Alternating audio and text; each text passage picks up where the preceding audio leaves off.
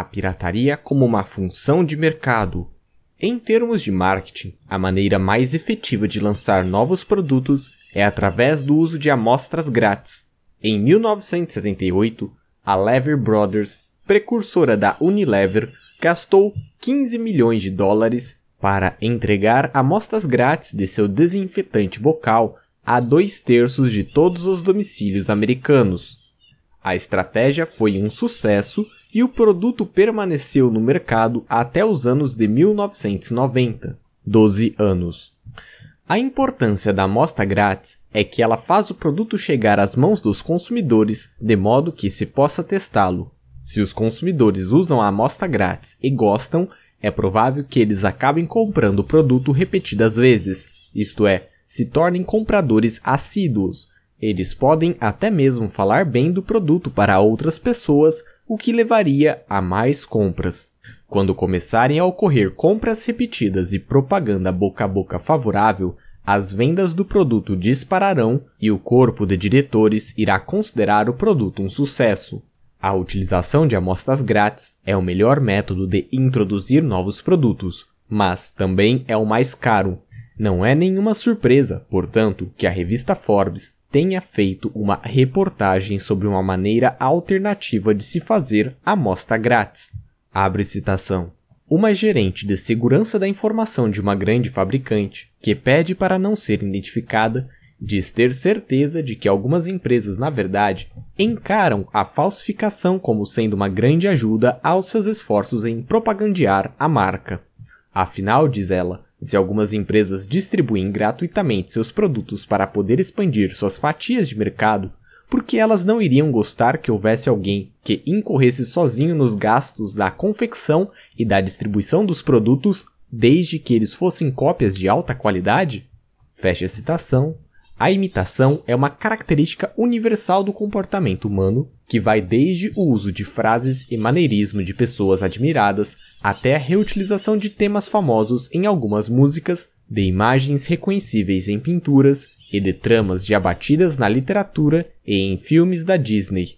Da mesma maneira, a imitação também é parte normal do processo competitivo de mercados em crescimento. Conforme as vendas de um determinado produto inovador aumentam, competidores entrarão no mercado com suas próprias e mais baratas versões deste mesmo produto. Se o produto inovador está patenteado, competidores farão pequenas mudanças funcionais e de design para poder assegurar suas próprias patentes. Entre parênteses, não se trata de falsificação, o que nesse caso seria uma cópia não autorizada e geralmente muito mais barata. Fecha parênteses. E, é claro, o mercador inovador geralmente produz sua própria e mais barata versão, algumas vezes chamada de marca competidora para bater a concorrência. Com o passar do tempo, os preços reais na categoria do produto declinam e a qualidade aumenta. Já as falsificações são produtos pirateados. Como eles geralmente são bem mais baratos que o original, eles tendem a ser mais atraentes para um segmento do mercado mais sensível a preços, ou seja, os compradores de produtos piratas provavelmente não são fregueses regulares do produto original, seja porque eles não podem ou não querem pagar o preço mais alto. Neste caso, qual a mensagem que está sendo enviada ao mercador criador do produto original?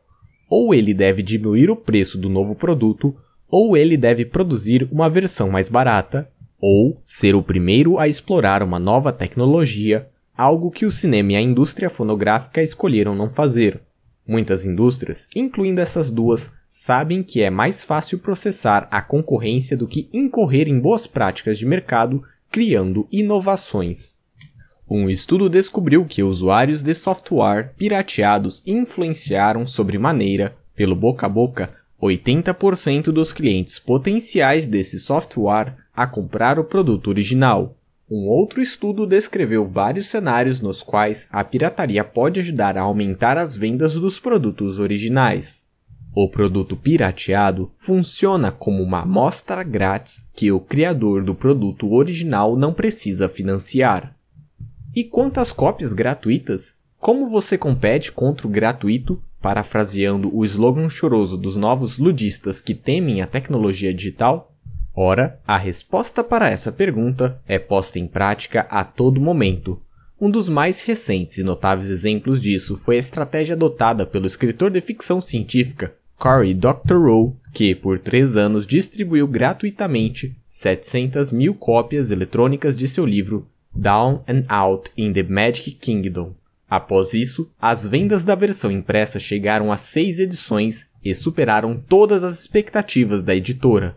Dr. Rao disse que muitas das pessoas que fizeram download do livro não compraram a versão impressa e provavelmente não iriam comprá-la, mesmo se não tivessem feito o download. Mas o fato é que a distribuição gratuita criou um burburinho considerável e uma minoria significante realmente acabou por comprar a versão impressa. Compare essa experiência com a ocorrida com o Mises Institute e o livro Omnipotent Government.